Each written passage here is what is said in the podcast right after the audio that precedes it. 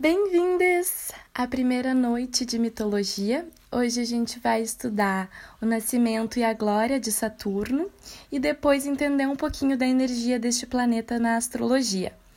Então, numa era muito, muito antiga, tão antiga que antes dela só havia o caos, o mundo e o universo era governado pelo céu, Urano, filho da Terra ou Gaia. Então, um dia, o céu uniu-se à própria mãe e gerou uma raça de seres. E essa raça de seres eram filhos muito horrendos. Eles tinham várias cabeças, vários braços, e os, o, o Urano, o céu, não gostou muito dessas criaturas e fez com que elas voltassem ao útero de Gaia, de terra. E assim Gaia, recebendo esses filhos de volta, começou a ficar farta dessa situação e pensou alguma forma que pudesse libertá-la, né? Então, ela pensou: eu vou libertar primeiro o meu filho mais ambicioso e responsável para que ele possa destronar o pai e assim eu não passar mais por essa situação. E assim o fez. Ela libertou Saturno ou Cronos. Então, uh, deu a ele uma foice de diamante e toda essa responsabilidade, né, para que ele fizesse o que ele deveria fazer, né? Essa essa missão a cumprir. Ele tomando as dores da mãe, tomando as dores do, dos irmãos, e como muito ambicioso pensou, né, que destronando o pai ele seria o Deus do universo, foi lá prontamente e castrou o pai.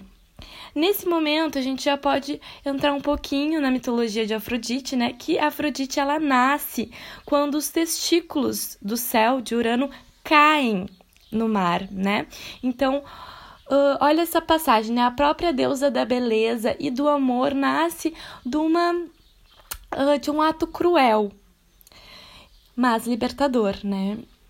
Então, uh, fazendo isso, Saturno consegue acabar com essa hum, com essa coisa horrível que o pai tinha filhos uh, monstruosos e fazia a mãe engolir e tudo mais, liberta a mãe, liberta os irmãos, os titãs, que ele é um, parte deles, né, dos titãs.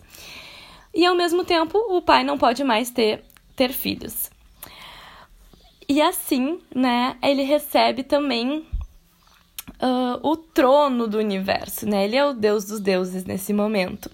Porém, quando ele vira o deus dos deuses, uma voz dos céus vem sobre ele, né? Era o seu pai falando. Então, já que você manchou a sua própria mão com o sangue do seu pai, do mesmo modo que usurpou o mando supremo, irá também um dia perdê-lo. Saturno, ele não se assustou a princípio, ele pensou, ah, essa ameaçazinha aí, só um pouquinho, né, não vai dar em nada. Mas aquela profecia ficou o irritando como um mosquitinho no ouvido. E ele, com o mesmo medo de ser destronado por um dos filhos, acabou repetindo o padrão do pai, porém de uma forma distinta. Ao invés dele devolver os filhos dele à sua esposa Cibele, né, o útero dela, ele comia os filhos. Olha que passagem, né? Cronos, cronológico, nosso tempo, o tempo que come os filhos. Então, uh, depois, a Cibele, ela teve uma ideia também como Gaia para que ela conseguisse libertar, né, os seus filhos.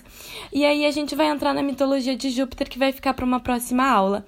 Mas aí pegando toda essa mitologia, toda essa energia que a gente percebeu de Saturno, o que que a gente pode olhar para astrologia, né? Então Saturno na astrologia, no nosso mapa, ou também Capricórnio, porque Capricórnio é regido por Saturno, é aquele ponto onde a gente tem que ter um amadurecimento precoce, uma responsabilização e tomar né, as rédeas das situações. E é isso que ele fez, e é isso que quando a gente tem uma energia capricorniana muito forte, seja o Sol, seja o ascendente, a Lua, muitos planetas em Capricórnio, ou onde a gente tem uh, Saturno, é onde a gente tem que ser responsável, onde a gente tem que se estruturar, onde a gente tem que amadurecer precocemente, né? Então, é bem. Essa passagem é muito importante porque na astrologia tradicional, ele foi visto muitas vezes como o grande maléfico, né? Porque ele ceifa, né? Ele traz a escassez, de certo modo. Ele mostra as nossas limitações, né? Então, onde a gente tem Saturno é um ponto em que as coisas não vêm fáceis. A gente tem que batalhar, a gente tem que construir, a gente tem que estruturar. Então, uh, é preciso essa independência, né? Por isso os capricornianos, eles são independentes, eles são ambiciosos, né? Eles querem conquistar as coisas, eles sabem que as coisas não vêm facilmente, né? Então, aonde a gente tem Capricórnio, onde tem Saturno, a gente tem segurança, né? A gente tem que uh, construir uma base sólida para que tudo que venha através do tempo, porque Saturno fala isso, né? Com o tempo, né? Tem que esperar, não adianta tu querer comer o fruto se ainda não está maduro. A gente tem uma gatinha aqui que tá confirmando tudo que eu tô falando, né, Amora? então, uh, não adianta a gente querer uh, subir a montanha correndo, né? Porque Capricórnio, ele é a é o cabrito montanhês, é o cabrito com rabo de peixe. A gente precisa pisar um passo de cada vez, a gente tem que ver se tá seguro, se tá firme.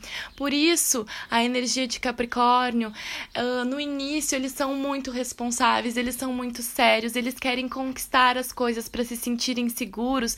E assim que eles vão conquistando, eles vão se soltando, eles vão se libertando, eles vão uh, adquirindo a leveza, né? Por isso que a gente diz que Capricórnio no início ele é velho e depois ele vai se tornando uma criança ao longo do tempo, né? Uh, Saturno, ele fala, como eu falei, os anéis de Saturno, né? Então trata dos limites, além de ser o último planeta que a gente vê a olho nu. E ele vai trazer todas essas questões uh, de estruturação, de responsabilização, de independência, como eu falei anteriormente. Então, é um ponto onde as coisas têm que ser batalhadas, têm que ser feitas com muito esforço, com muita dedicação, né? Mas é durável. Uh, as coisas elas são prolongadas. Todo o resultado saturnino é um resultado uh, que ele perdura, né? Ele permanece. Então eu acho que é isso, né, sobre Saturno e sobre Capricórnio aqui inicialmente para trazer uma passagem uh, rápida para vocês. E espero que tenham gostado. Até a próxima mitologia, que aí a gente vai estudar sobre Júpiter, que, como a profecia uh, se realiza, ele destrona o pai. E aí a gente tem um ponto de expansão, né? Esse limite que Saturno nos traz, ele acaba sendo uh, rompido e a gente traz, uh, vem com a energia jupiteriana de Zeus, que sim, é os deuses dos deuses, é o deus dos deuses e que permanece sendo até hoje.